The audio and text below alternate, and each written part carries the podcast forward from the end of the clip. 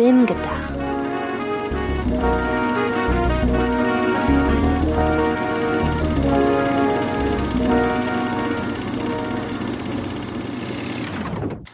Hallo, liebe Zuhörerinnen und Zuhörer, zu einer neuen Ausgabe von Film gedacht. Film gedacht, sowie nachgedacht, nur mit Film. Im Halloween-Monat. Obwohl November Ja. ist.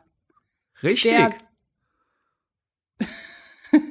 der zu unserer Überraschung eine so schöne Dramaturgie hatte, podcastmäßig, die wir uns äh, nicht besser hätten ausmalen können. Denn man muss ja sagen, wir haben einen Streifzug gemacht durch die Frage, wann ist ein Star ein Star, wann ist eine Ikone eine Ikone. Dann sind wir zu Horror-Ikonen gekommen und jetzt widmen wir uns einer ganz speziellen. Ähm, wir reden nämlich heute anlässlich des Kinostarts von Saw X über die Saw-Reihe und was wir mit ihr verbinden. Und das wäre auch meine erste Frage direkt an dich, Sydney. Ich habe dich gar nicht begrüßt. Ähm, wir haben ja beide hier im Podcast schon drüber gesprochen, dass wir früher die Altersbeschränkung sehr, sehr ernst genommen haben. Und wenn ich zurückrechne, dann dürftest du beim Start von Saw noch nicht 18 gewesen sein. Deshalb erübrigt sich die Frage eigentlich, du hast ihn nicht zum Start im Kino gesehen, oder? Ich habe Saw nicht zum Start im Kino gesehen, Antje. Wann bist du denn dann zu Saw gekommen? Und was hat der Film so quasi in deinem Umfeld wie, also wie ist er an dich rangetragen worden? War das einer dieser typischen Schulhoffilme? Ähm, weil das kann ich vorwegnehmen, das war bei mir so ein bisschen so.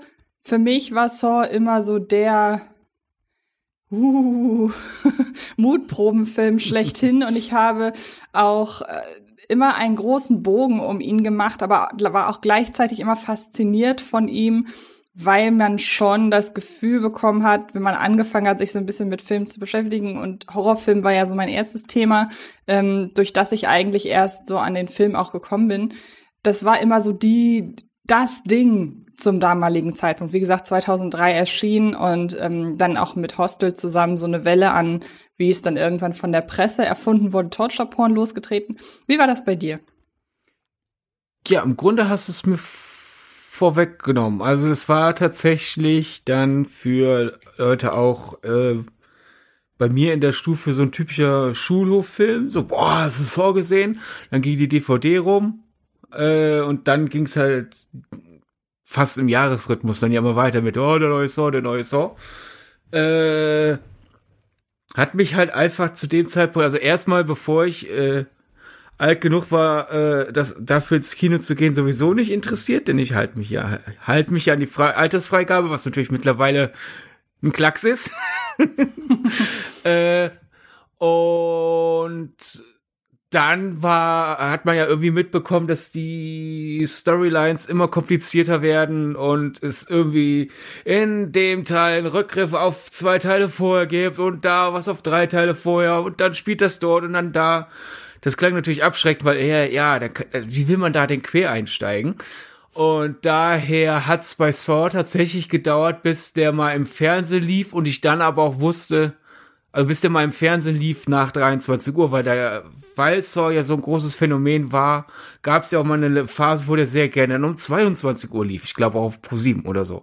Das ist dann ja auch nicht schön, weil wenn man das jetzt schon nachholt, will man's ja äh, komplett nachholen, weil für um sich um die DVD oder Blu-ray dann selber zu kaufen, war ich mir zu unsicher, ob es mir das überhaupt gefällt. Da war der Gedanke so, oh, gebe ich da jetzt Geld für aus, weil Saw ja auch, obwohl es dann, als das Franchise immer länger lief, auch den Ruf hatte, auf der einen Seite, oh, sind die nicht knallhart und sowas alles, hatten die aber auch den Ruf bei den Leuten, äh, die über das, oh, das härteste ist, also gleichzeitig das Beste hinausgewachsen war, hatten ja auch schon den Ruf, jetzt nicht die besten Filme zu sein. Und dann dachte ich, ja, will ich da jetzt wirklich Geld ausgeben oder Franchise quer einzusteigen oder nachzuholen, äh, dass er nicht so gut sein soll. Daher hat es hat wirklich einfach so erbärmlich es ist, bis zu einer äh, 23 Uhr TV-Ausstrahlung von Saw 1 gedauert, bis ich da endlich mal dann reingestiegen bin. Also bei Saw bin ich ein ziemlicher Spätzünder so gesehen. Dann haben wir noch mehr gemeinsam in der Hinsicht, weil auch meine erste Sichtung basiert auf einer Fernsehausstrahlung. Auch Ähm, Uncut? müsste eigentlich. Also ich habe damals, oder ich hatte eine Zeit lang, hatte ich die Angewohnheit, Filme, von denen ich irgendwie wusste, die sollte man kennen, ähm, habe ich angefangen aufzunehmen aus dem Fernsehen und habe sie dann auf Blu-ray, äh, auf DVD noch gebrannt. Und da ich die glorreiche Idee hatte, je schlechter die Qualität, desto oder oder je mehr ich die Qualität runterschraube, desto mehr Filme kriege ich auf eine DVD, war das wirklich komplett vergrisselt jedes Mal und war, war nicht meine Sternstunde, muss ich gestehen. Ähm, aber bei Saw lustigerweise war dieser, war dieser, diese sehr, sehr schlechte Qualität eigentlich sogar noch zuträglich, weil dann habe ich das ganze Elend gar nicht groß gesehen beim ersten Mal. ähm, müsste aber trotzdem uncut gewesen sein. Und dann wusste ich auf jeden Fall, was mich erwartet. Und dann habe ich angefangen, mir die Saw-Filme ähm, von Anfang an anzugucken. Aber ich habe damals den blöden Fehler gemacht, ähm, mir immer erst das Bonus, wobei ich weiß nicht, ob es ein Fehler war oder ob es für mich zu dem Zeitpunkt eine gute Entscheidung war, weil ich habe ähm, das äh, Bonusmaterial und die Entstehung der Fallen und so weiter immer das zuerst geguckt und mir dann den Film angeguckt. Und ähm, wenn du halt im Bonusmaterial von Saw 2 siehst, wie die ganze Crew äh, Stunden und Tage lang in den Drehpausen dabei ist, die, äh, äh, die Kanülen aus den Spritzen zu entfernen und sie durch Plastikspritzen zu ersetzen, dann hat die Spritzenfalle am Ende nicht mehr so den Impact auf dich. Ähm, aber so war es tatsächlich. Und ähm, das war dann so, also ich brauchte erstmal so die Überwindung, einen Film zu gucken, aber habe dann auch relativ schnell die anderen nachgeholt und habe sie mir auch allesamt importiert. Also ich habe eine sehr schöne Saw Collection hier zu Hause stehen, bestehend aus Mediabooks. Ähm, habe ich mir da die Uncut-Dinger habe ich mir ähm, damals aus Österreich importiert und mit der Zeit die letzten beiden Saw-Filme, ja, ich habe auch die letzten beiden, auch den äh, grottigen Jigsaw, aber die, der muss einfach bei so einer Collection das vervollständigen, das geht nicht anders. Ähm, naja, und genau, das, dann haben wir ja relativ viel gemeinsam, was äh, Saw angeht. Wir haben im Zusammenhang mit unserer großartigen Folge zu Final Destination, die, glaube ich, letztes Jahr an Halloween rausgekommen ist, oder? Es war auch eine Halloween-Folge, oder? Es war jedenfalls eine Folge im Halloween-Monat. Und weil du so eben so äh, ungeduldig ins Thema reingesprungen bist, ich habe dir nur gesagt, Halloween-Monat im November. Und dann bist du sofort ins Thema, woran man ja sieht, wie heißt du auf, auf, auf Service, wollte ich noch all die äh, schöne, das, das schöne Schönreden nachreichen. Äh, es hm. gab ja jahrelang, liebe Leute, äh, den, den Klassiker, dass in den USA die Halloween-Folge der Simpsons erst im November gelaufen ist, weil Fox als Sender doof geplant hat. Und diese Tradition wollten wir euch dieses Jahr zurückbringen. Deswegen ist unsere finale Halloween-Folge dieses Jahr im November. Und dann können wir jetzt äh, zurück zu äh, folgender Sache. Du hast eben ja zu Recht gesagt, du hast ja alle Saw-Teile zu Hause, hast aber gleichzeitig gesagt, die letzten beiden fandest du doof. Du fandest ja so doof, dass du sogar. Ah, nein, nein, nein, nein, nein. Ich fand, ich fand Jigsaw doof. Ich habe Jigsaw ganz klar hervorgehoben. Ich bin eine von den drei Leuten auf der Welt, die Spiral einigermaßen mochten. Okay, gut. Dennoch hast du nämlich, glaube in der letzten Ausgabe oder so noch gesagt, ja, äh, demnächst kommt ja der achte Saw, Saw X. Ja. Du hast so stringent weiter moderiert, dass ich Angst hatte, dazwischen zu grätschen und zu sagen, Antje, so Ex ist, glaube ich, nicht der achte. Nein, das weiß ich gar nicht mehr, aber du wirst es dir ja. richtig gemerkt haben. Oder ich habe mich verhört, das passiert ja auch manchmal. Jedenfalls wollte ich ja darauf hinaus, dass wir in Final Destination bereits über das Thema Menschenverachtung gesprochen haben. Und ich glaube, Saw hat ja damals vorwiegend auf sich, äh, ähm, äh, vorwiegend Aufmerksamkeit auf sich gezogen aufgrund der Gewalt, was ich lustigerweise ein bisschen ein bisschen verrückt finde, weil, wenn man mal ganz ehrlich ist, der erste Saw-Film, ja, der hat Gewalt, aber ich zitiere immer nur zu gerne das Pressezitat der Cinema, das damals auf der äh, Blu-ray und auf der DVD drauf stand. Nach sieben kommt nicht acht, sondern Saw. Und ich finde, das passt einfach so perfekt, weil sieben ja ein Thriller ist, der einige sehr harte Gewalteinschübe hat und eine sehr nihilistische Weltsicht und auch die ganze Stimmung sehr unangenehm ist und auch menschenfeindlich durchaus. Aber ich bin eine von denen, die Sieben niemals als Horrorfilm bezeichnen würde. Er taucht manchmal in Horrorfilm-Rankings auf, genauso wie das Schweigen der Lämmer, was ich nicht wirklich verstehe in beiden Fällen. Und bei dem ersten Saw, ich finde, der ist wesentlich näher dran an so etwas wie Sieben. Ähm, ich würde Saw trotzdem auf jeden Fall als Horrorfilm bezeichnen, aber er hat noch längst nicht diese ikonografischen Gewaltauswüchse. Ja, er hat diese legendäre Maske, die ja aber nicht oder deren Folgen aber nicht zu sehen sind am menschlichen Körper.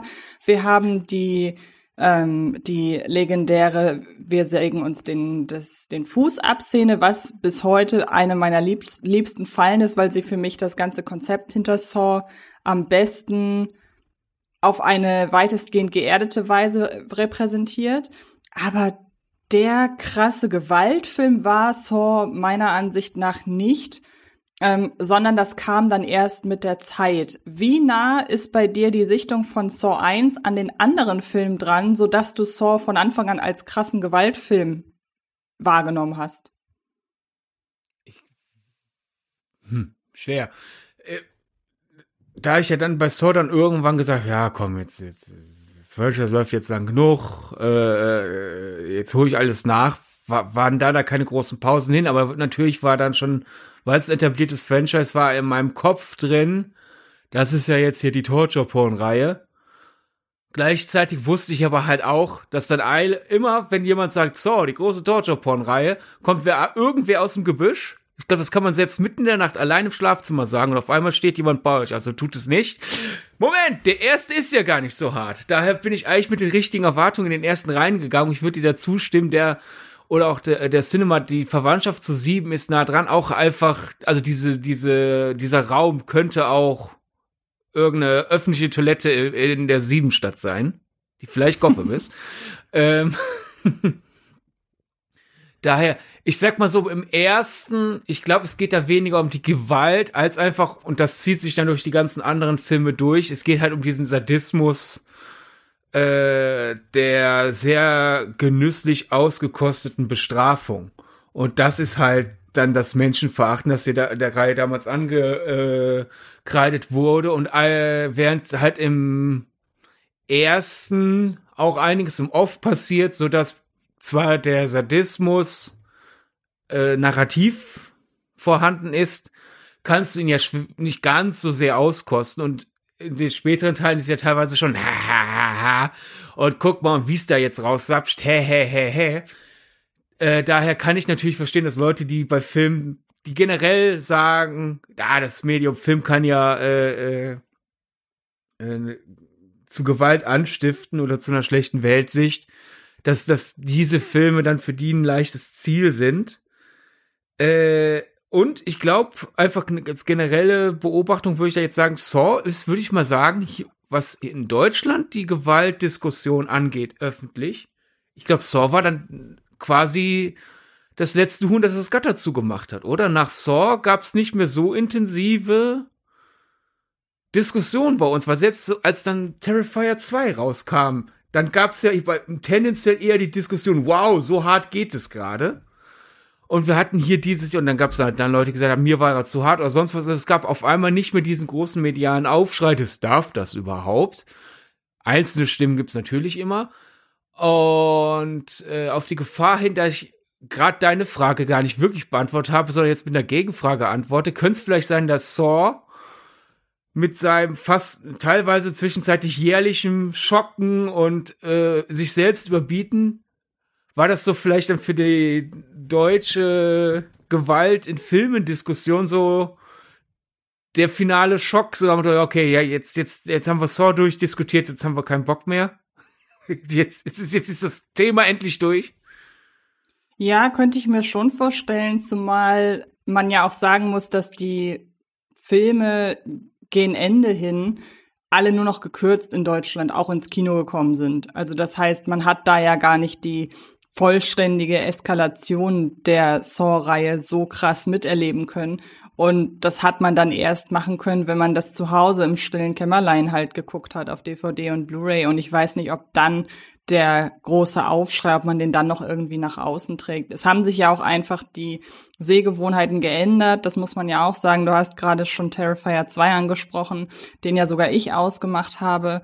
Und ansonsten glaube ich, das, was aktuell noch für irgendwelche Reaktionen der Marke, oh mein Gott, das ist so krass und das ist menschenverachtend und so weiter, was dafür sorgt, das sind ja letzten Endes die Sachen, die sowieso nicht frei zugänglich sind. Also es gibt ja, den habe ich ja nie gesehen und habe es auch nicht vor.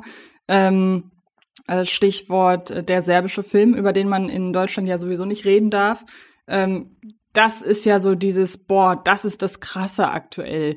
Ähm, da, das ist selbst 2023, ich weiß nicht, wann der rauskam, aber selbst 2023 gilt der ja noch als absolutes ähm, Nonplusultra der verabscheuungswürdigen Gewaltfilme.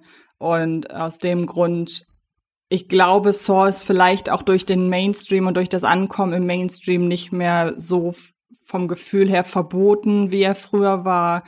Ähm, und dann kam ja auch noch Hostel und so weiter. Irgendwie hat sich ja dann mit dem Aufkommen von Hostel diese ganze Gewaltdiskussion auf den verlagert. Ähm, daher, ja, also ein Film wie Saw X, der wird heutzutage nach Terrifier 2 und so nicht mehr schocken. Das kann ich schon mal sagen. Ähm, zumindest bei den Hardcore. Also mich, mich trifft das immer noch, wenn da irgendwelche Fallen aufgestellt werden, in denen die Menschen dann qualvoll sich verstümmeln müssen. Aber ich glaube, für die richtig krassen Gorehounds und auch die, die Saw X gucken werden, weil sie mit der Reihe groß geworden sind, ich glaube, für die ist das alles ein alter Hut. Auch wenn man ja sagen muss, dass Saw X wirklich gut ankommt äh, bei der Kritik, somit am besten ankommt von allen Filmen. Also das ist ja ganz, ist ja ganz spannend zu sehen. Wie bist, also das Interessante ist, wir haben ja schon im Zusammenhang, wie gesagt, mit Final Destination über Gewaltverherrlichung gesprochen. Wie stehst du zu meiner These, dass wenn man sagen müsste, eine von beiden Filmreihen ist gewaltverherrlichend, dann ist es eher Final Destination als Saw? Nee, da äh, würde ich als Gegenargument unsere ganzen Argumenten aus dem letzten Jahr gegenhalten. die ich deswegen hier nicht wiederhole. Das ist ja für KomplettistInnen äh, dieses Podcast dann ja auch langweilig und diejenigen, die jetzt denken, was habt ihr denn über Final Destination gesagt? Warum ist es nicht menschenverachtend? hört dann die Final Destination Folge, dann kommen wir hier schneller zu Saw. Ja, ich meine, um, ähm, ja. Möchtest, möchtest du denn wissen, wie ich darauf komme, wenn ich das vergleichen müsste? Ja, liebend gern. Weil du bei Saw immer die Qualen im Mittelpunkt stehen hast. Und das hast du bei Final Destination nicht. Ich bin auch der Meinung, dass, ich meine, ich habe den Podcast mit dir zusammen gemacht. Ich bin auch der Meinung, dass Final Destination kein gewaltverherrlichender Film ist. Aber wenn ich das vergleichen müsste, dann suhlt sich äh, oder dann, dann erfreut man sich in Final Destination noch eher dem kuriosen Ableben und sieht halt den Tod als absurdes Vorkommnis, was dem Film ja bisweilen sogar eine gewisse Comedy-Dramaturgie äh, beifügt.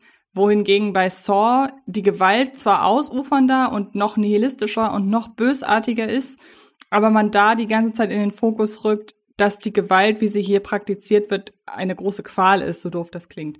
Deshalb, wenn ich mich entscheiden müsste, würde ich eher auf ähm, würde ich eher auf Final Destination gehen. Aber wie gesagt, ich habe ja den Podcast mit dir nicht umsonst gemacht. Ich bin auch nicht der Meinung, dass Final Destination gewaltverherrlichend ist. Aber wenn ich da dann direkt antworten äh, dürfte, gerade daher würde ich wirklich sagen, wenn ganz absurdes Szenario und du musst jetzt entscheiden, eine dieser beiden Reihen äh, ist, ist gewaltverherrlichend und deswegen, keine Ahnung, entwerfen wir ein neues FSK-Logo und äh, hier, du musst jetzt. Äh, wir müssen entscheiden, welche Reihe verboten wird. Eine ja, von beiden muss verschwinden, aus welchem Grund ja, auch immer. Das ist genauso wie diese Twitter-Games immer hier, wo, wo dann irgendwie sechs Filme gepostet werden und einer verschwindet für immer. Du musst entscheiden, würde ich sagen. Ich entscheide, keiner verschwindet für immer. Finn, zeig mir, die, zeig mir den Vertrag. Ich finde das Schlupfloch. Also, wenn ich entscheiden muss, eine von beiden wird verboten, entscheide ich, du wirst verboten, weil du einen Film verbieten willst. Dann kann man aber solche Gedankenexperimente gar nicht machen. Das ist sowieso immer, das hat, ich habe auch, wohne auch mit jemandem hier zu Hause, bei dem das genauso ist. Versetz dich in dieses Gedankenexperiment rein. Nein, dieses Gedankenexperiment ist unrealistisch. Macht wahnsinnig viel Spaß, mit solchen Leuten über irgendwelche Gedankenexperimente ja, zu diskutieren. Im Gegensatz äh, zu dem, den du meinst, äh, ich versuche versuche dann ja im Gedankenexperiment, okay, ich lasse mir auf das Gedankenexperiment ein und innerhalb des Gedankenexperiments suche ich dann nach dem Schlupfloch. Okay. äh, nee, äh, ich finde es jetzt angenehm, wie gesagt, Einfach damit ich mich wohler fühle, statt theoretisch eine Filmreihe zu verbieten, weil theoretisch, jetzt gibt's das neue FSK-Logo. FSK 18 menschenverachtend. Nach FSK 18 kommt nicht indiziert, sondern FSK 18 menschenverachtend.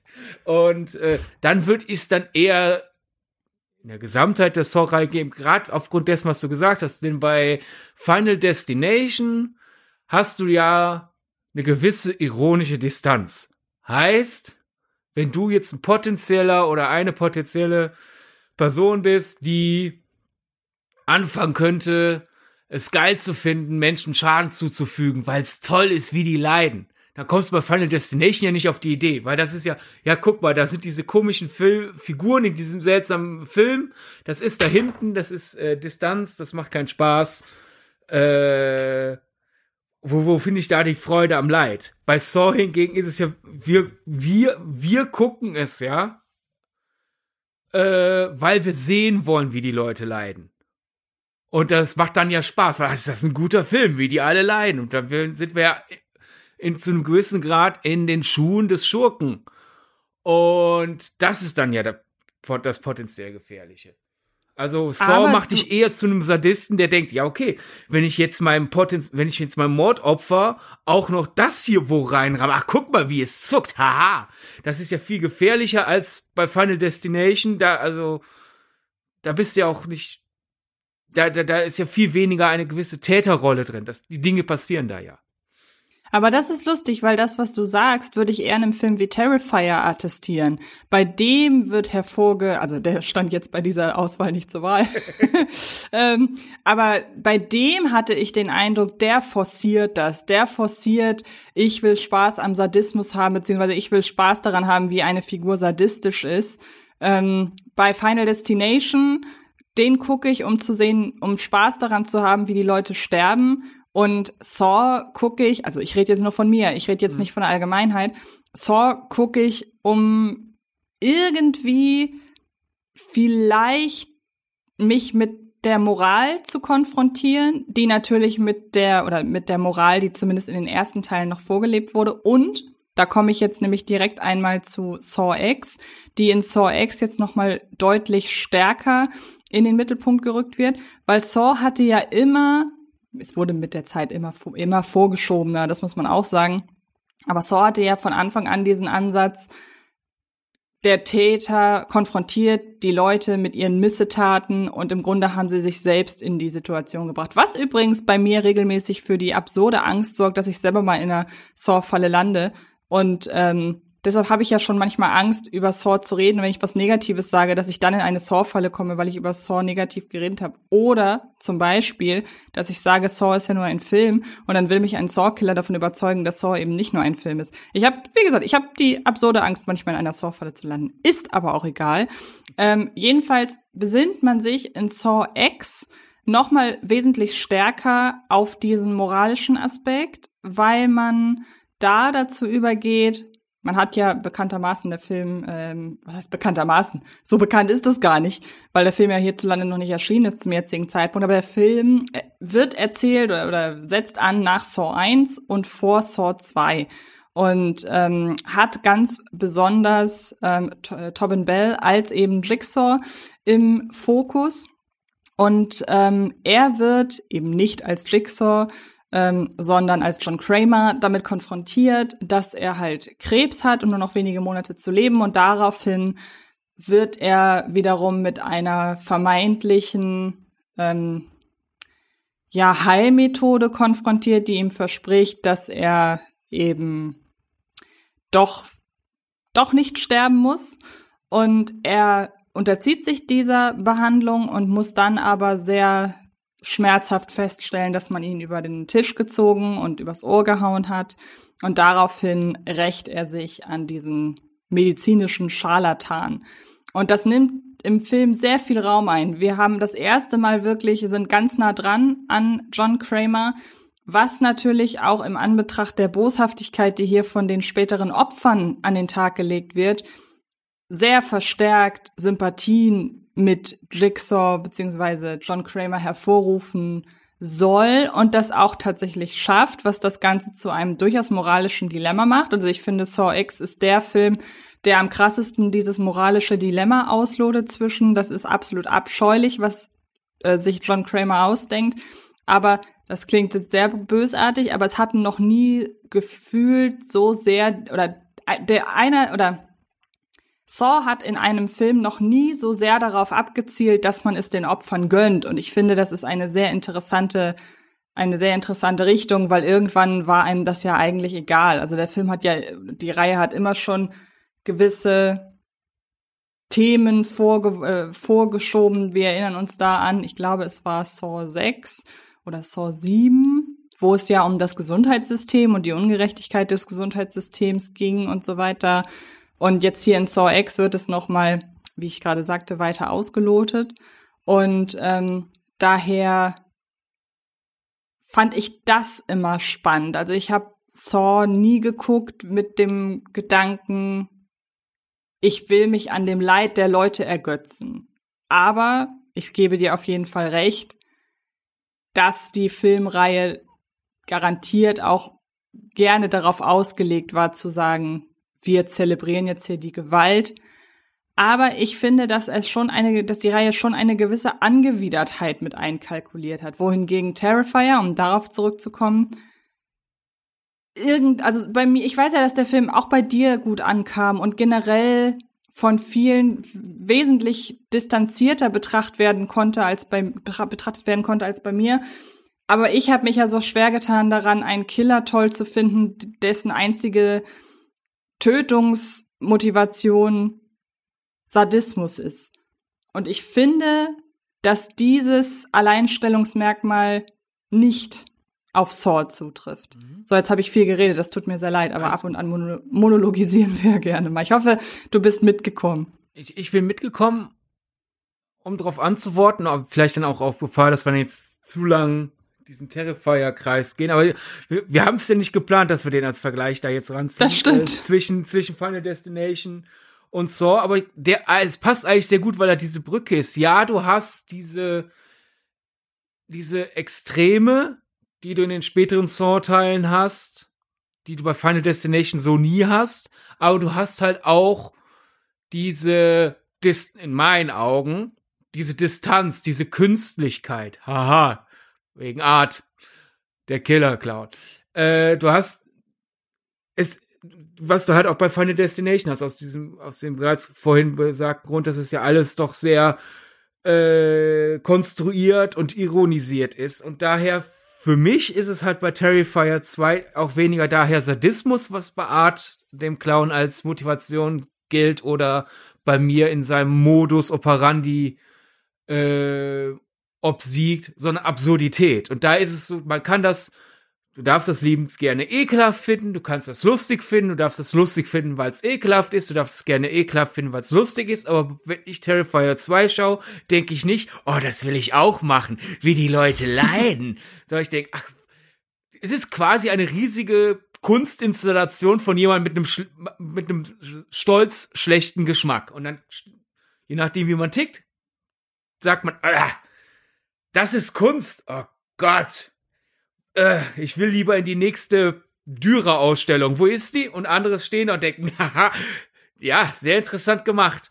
Äh, und da ist es halt wieder, um zurückzukommen, bei Saw fehlt ja diese Absurdität. Wobei, ja gut, manche der Fallen sind ja auch schon sehr an den Haaren herbeigezogen. Aber es ist da halt doch dieses Folter-Element. Daher passt ja dann in diesem Fall dann doch der, der, dieser englische Begriff für dieses Subgenre Torture Porn. Und da kehre ich zurück. Vielleicht bin ich da auch zu sehr von, von der Argumentation, die hier in Deutschland vorherrscht, die dann in der, von der FSK ausgelebt wird, mit diesem Folter böse böse. Ist jetzt zum Beispiel auch bei der Serie Lost, wenn man sich eine Komplettbox von Lost scha schaut oder wenn man auf die Lost Hauptseite geht, wenn die irgendwo im Streaming ist, ist das ja eine 18er Serie, wegen einer Folge, denn es gibt eine Folge bei Lost wo eine der guten Figuren, um an Informationen ran, äh, ranzukommen, jemanden foltert. Und in der Argumentation der Serienepisode ist es halt gut, dass jetzt dieser Mistkerl gefoltert wurde von einem unserer Helden, denn wir brauchten diese Information. Und schieb ruhig noch ein bisschen tiefer was in den rein. Wir brauchen die Information und erst wenn genug Schmerzen da waren, kommt die Information raus. Und da sagen wir hier halt dann so in Deutschland, äh, nein. Die Amis sagen ja, ja tendenziell dann eher, ja, geil, haha, Folter. Ähm, jedenfalls in der, äh, in der Kunstrezeption. Äh, und hier ist es dann doch eine sehr starke Anti-Haltung und daher diese eine Episode von Lost ab 18 und der Rest der Serie 16, manche Episoden sogar nur 12. Und bei Saw ist das, ich glaube, das ist das Hauptproblem. Wäre es einfach nur ein absurdes Killen, dann würde ich sagen, dass ich diese ganze Diskussion überhaupt nicht verstehen kann, wie es überhaupt aufkam. Weil, aber bei Saw auch dieses Leiden vorher und dieses, du, du hast das jetzt verdient und wir müssen das jetzt mit dir machen, quasi. Äh, denn ah, drunter geht es nicht. Ich glaube, das ist das Sadistische und das ist ja dann das potenziell zum Nachahmen verleiten, denn das Gefährliche ist nicht, dass Leute denken, ach, töten ist doch gar nicht so schlimm. Aber weil es ja auch nicht so schlimm ist, macht es ja auch keinen Spaß, also lass ich es bleiben. Sondern das Schlimme ist ja, ach, schön, wie das leidet. Und daher kann ich verstehen, dass die Diskussion aufkam, um jetzt aber einen Deckel drauf zu machen, hoffentlich, bevor meine äh, Argumente ja missverstanden werden, vielleicht von Leuten. Ich bin absolut dabei, dass wir äh, Saw wie er eben gesagt hat, das war ja so, so die letzte große Reihe, wo hier in Deutschland mit Verboten und Kürzen, also es wird ja heute, dass eine erfolgreiche Reihe rauskommt und jedes Jahr aufs Neue heißt, ach, schon wieder kommt der nur gekürzt ins Kino. Ich bin froh, dass das vorbei ist und wir jetzt auf einmal in einer Zeit leben, wo alle Saw-Teile ungekürzt erhältlich sind äh, und nicht nur einfach nur ungekürzt erhältlich sind und aber unter der Ladentheke, sondern halt, ja, ich liegen nicht mehr ganz so viele DVDs in den Supermärkten raus, aber theoretisch könntest du dir alle Saw-Teile im Supermarkt kaufen. Und dass ja jetzt dann Saw X vor der Tür steht und äh, weil der in den USA schon viel früher rauskam, schon längst bekannt ist, dass das der Film ist, wie du ja auch eben gerade gesagt hast, wo wir eigentlich am, am empathischsten auf der Seite des äh, Killers sind und dass da bisher absolut niemand auf den Tisch gehauen hat und gesagt, Moment, hä? Das finde ich aber moralisch verwerflich. Ich bin da ganz auf der Seite dessen, dass wir sagen, hey, so schlimm sind die Filme auch nicht. Aber einfach, um auf das Gedankenexperiment-Argument von dir eben zurückzukommen, im Gedankenexperiment, wo finden wir verständlich, dass die Diskussion aufkam, bin ich auf der Seite, ja, so, wenn man denn unbedingt darüber diskutieren will, kann ich es da gut verstehen, dass drüber diskutiert wird. Ende Gelände ist trotzdem bei mir, die kannst du ab 18 lassen und muss nicht höher gehen, denn äh, unter anderem, wie du gesagt hast, es ist ja trotzdem, es ist auf eine Art und Weise ekelhaft, die ich in der Tendenz eher sehe als entweder schaut man es sehr distanziert als, ah, oh, ist das ekelhaft, wie das zusammengebaut wurde, oder ekelhaft, ah, es funktioniert für mich wirklich als Horror, schaudere mich, und wenn du Saw schaust und denkst, das baue ich jetzt zu Hause nach, dann hattest du vorher schon ein Problem und Saw hat das nicht dir neu in den, äh, in den Kopf gepflanzt. Ähm, glaube, damit können wir diese ganze Gewaltverherrlichungsdiskussion beenden. Es sei denn, du hast jetzt auf meine Antwort, auf deine Antwort wieder eine Antwort, dann können wir uns gerne darauf einlassen. Nein, nur eine Korrektur, dass die Filme mittlerweile in Deutschland ungekürzt erhältlich sind, stimmt nicht. Also Was? Teil 3 Teil 3 bis Teil 6 sind allesamt in der Uncut-Fassung indiziert. Meiner Information nach nicht. Ich bin ich schockiert. Mich jetzt, ich wurde fehlinformiert. Das tut mir leid. Also auf welche Informationen berufst du dich denn? Äh, das weiß ich nicht mehr. Ich habe das vor Jahren gelesen, jetzt alle Sorteile Uncut. Nee, nee, nee, nee. Also Och, es Mann. gab immer mal wieder, es gab immer mal wieder Editionen, die das vorgegeben haben, aber es ist tatsächlich so, ähm, nur mal hier so als Beispiel, äh, was, ich habe ja gerade schon die Filmtitel genannt, also Saw 3 bis ähm, Nee, Saw 3D ist dann der, genau, Saw 3D kam ja auch hierzulande noch ungekürzt ins Kino und ist auch ungekürzt erhältlich, aber Saw 3 bis Saw 6 sind zum jetzigen Zeitpunkt tatsächlich in der Uncut-Fassung indiziert. Dann, dann, möchte ich mich für, mein, für meine Fehlaussage entschuldigen, würde das dann ummünzen auf, ich wäre dafür, dass die alle uncut hier sind. Dito. Ähm, nur, nur so als Beispiel, am schlimmsten hat es Saw 3 erwischt.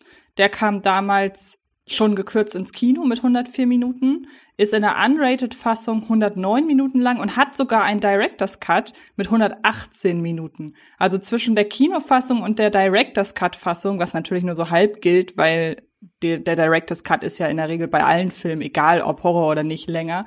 Aber zwischen Director's Cut und Kinofassung liegen 14 Minuten. Das Dann ist krass.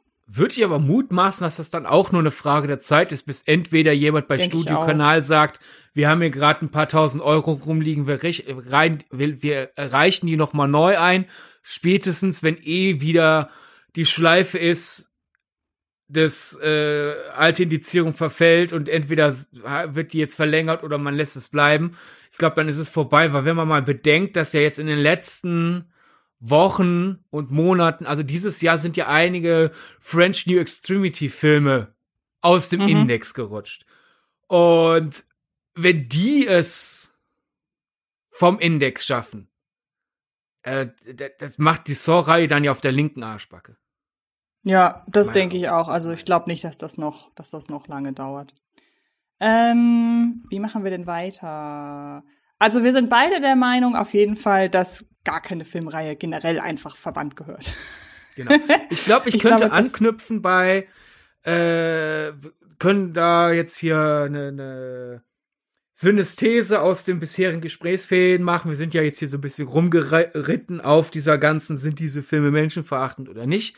Und wir haben aber ja angefangen mit, zum Beispiel jetzt in meinem Fall, warum war ich solch ein Saw-Spätzünder? Weil es fing an, bevor ich es gucken durfte, und ich bin ja ein braver, verantwortungsbewusster Mensch, und deswegen habe ich ja gewartet, bis ich die gucken darf, aber dann durfte ich die gucken und dann hieß es aber von den Leuten, die nicht nur auf die Extremität schauen, sondern auch auf den Film insgesamt, hieß es ja von vielen Leuten sehr oft, ja, die sind aber eigentlich schlecht erzählt und langweilig und überkompliziert, bla.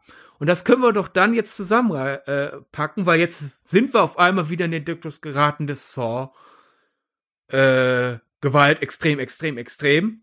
Aber können wir dann jetzt zum anderen Vorwurf an der Saw-Reihe zurückkehren? Und den frag, das frage ich für jetzt vor allem dich, weil es gibt Saw-Teile, die mag ich, es gibt Saw-Teile, die finde ich jetzt eher, ne? Äh, da würde ich sagen, in dieser Diskussion bist du definitiv mit großem Abstand der größere Fan. Und da würde ich von dir als Saw-Fan gern wissen, äh, ist okay, wenn ich dieser Saw-Fan nenne, ne? Auf jeden Fall. Ne? Ja. So, da habe ich nachher dann auch noch eine Frage. Aber erstmal die, die ich jetzt stellen möchte, wäre halt du als Saw-Fan.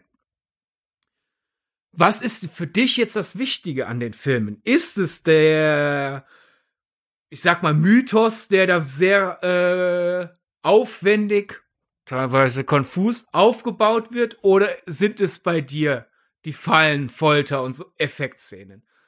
Also auf jeden Fall das erste. Und ich habe immer so ein bisschen das Gefühl, ähm, Saw, ich habe Lost nie gesehen, aber als jemand, der Popkultur interessiert ist, kenne ich die Lost-Diskussion in- und auswendig. Da kommt man ja nicht drum herum. Ähm, aber ich habe das Gefühl, dass Saw so ein bisschen das Problem ereilt hat, wie die Lost-Macher damals. Also, dass man merkt, man wird, man baut ein Mysterium auf und irgendwie geht's immer weiter und weiter und man verliert sich so in seinem eigenen Mysterium. Und ähm, das ist etwas, was ich Saw auch vorwerfe auf jeden Fall. Jetzt habe ich schon wieder Angst, dass ich in einer Saw-Falle lande und dann nur rauskomme, wenn ich ein besseres Drehbuch schreibe. Ähm, und das ist etwas, was ich Saw auch auf jeden Fall ankreiden möchte, aber mich hat das so gesehen nie gestört, weil ich halt sagen muss, da kann ich eine zu große oder da kann ich eine Distanz zu dem Ganzen aufbauen und das Ganze irgendwann auch so ein bisschen als als großen Trash so ein bisschen abfeiern, weil man ja auch sagen muss, überleg mal, wie teuer allein schon die einzelnen Fallen sein müssten. also das, das geht ja damit in diese Richtung und die teuren Fallen auf der einen Sache, auf der einen Seite diese sehr verschlungene, teilweise Hanebüchen forterzählte Krimi-Geschichte auf der anderen Seite. Aber für mich hat die Saw-Reihe immer ein, eine sehr fiebrige Atmosphäre ausgemacht. Und ich wusste genau, wenn ich in die, ähm, wenn ich mir einen Saw-Film angucke, dann setze ich mich jetzt gezielt dieser, wie ich finde, weitestgehend einzigartigen Atmosphäre aus. Und ich muss auch sagen, dass ich die Saw-Filme immer, hier wieder mit Ausnahme Jigsaw, also Teil 8, ähm, immer sehr gut inszeniert fand und auch sehr spannend inszeniert fand im Sinne von, wir haben auf der einen Seite eine absolute, wir haben so eine schäbige Hochglanzoptik, was total widersprüchlich klingt. Aber irgendwie fand ich das immer sehr faszinierend. Und ja, klar, es ging mir so gesehen nie darum, Leute leiden zu sehen, aber ich fand es gleichzeitig auch spannend, was man sich für Tötungsmaschinen ausdenken kann. Und deshalb habe ich immer bei der Vorstellung der Fallen sehr aufmerksam hingeschaut, aber wenn es dann darum ging, die Leute in den Fallen zu quälen, habe ich mir schon öfter mal die Hand vor die Augen gehalten. Also es war eine Faszination der Kreativität in jeder Hinsicht, ohne dass ich das alles jetzt wirklich für bare Münze genommen habe. Du hast gerade äh, einmal kurz Trash als ein, als ein Etikett verwendet und ich glaube, das könnte so mit der Reihe insgesamt, jetzt nicht mit einzelnen Filmen, manche machen es besser, andere nicht, äh, aber so tendenziell mein Problem mit der Saw-Reihe Nachteil eins, der wirklich so als geradliniger Thriller mit potenziell genug Gemeinheit, dass ich jetzt mich nicht aufrege, wenn das jemand als Horror sieht, äh, dem mal ausgenommen.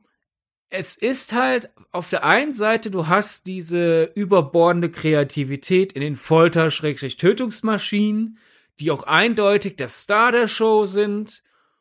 Und dann hast du drumherum teilweise zähe bis sehr zähe Erzählungen, die dann, je tiefer wir in die Reihe fortschreiten, immer mehr erstens wirklich verlangt. Du musst dich aber daran zurückerinnern, was in dem Film war und was dann in dem Film war und in der, in der, innerhalb der Welt wirklich dieses, das wurde vorausgeplant und das wurde vorausgeplant, das habe ich auch noch rausgeschaut. Aber weil es so vergleichsweise ernst erzählt wird, beißt sich das alles für mich so ein bisschen.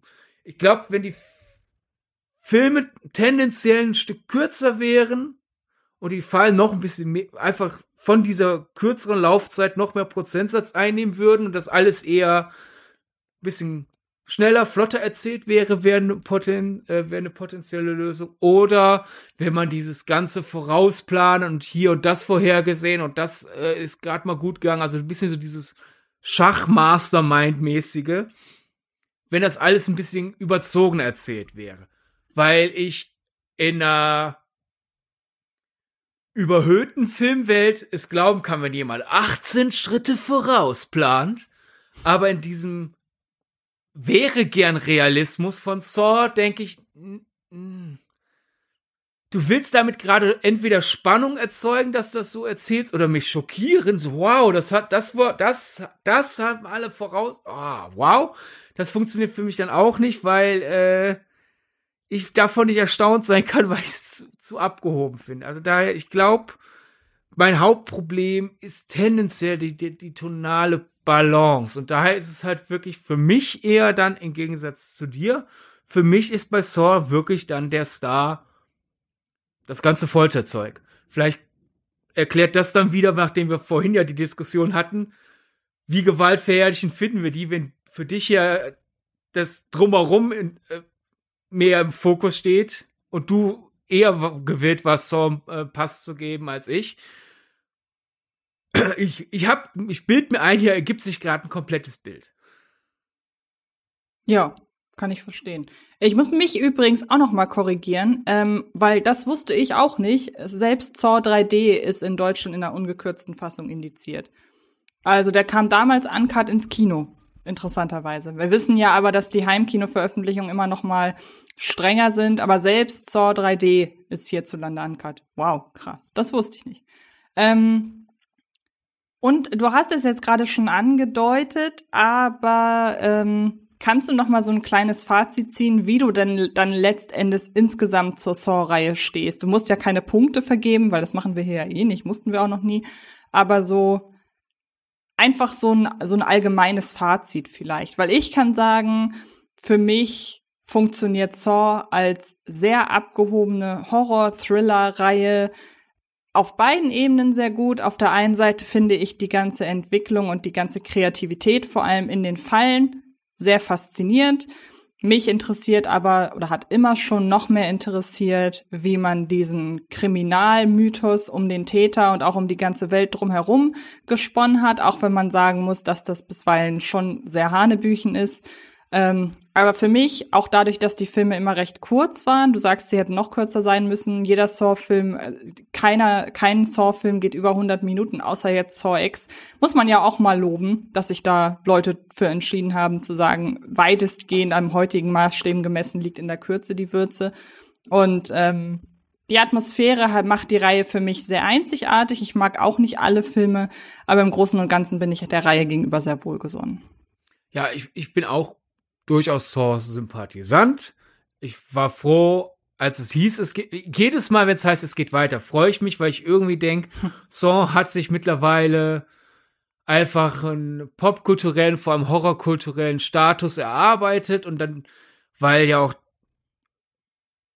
Leute mit dem Ende nicht so wirklich zufrieden waren und dann, ah, es geht aber noch mal weiter. Ich so, ah, schön, neue Chance auf Versöhnung, auf vielleicht einen Neustart.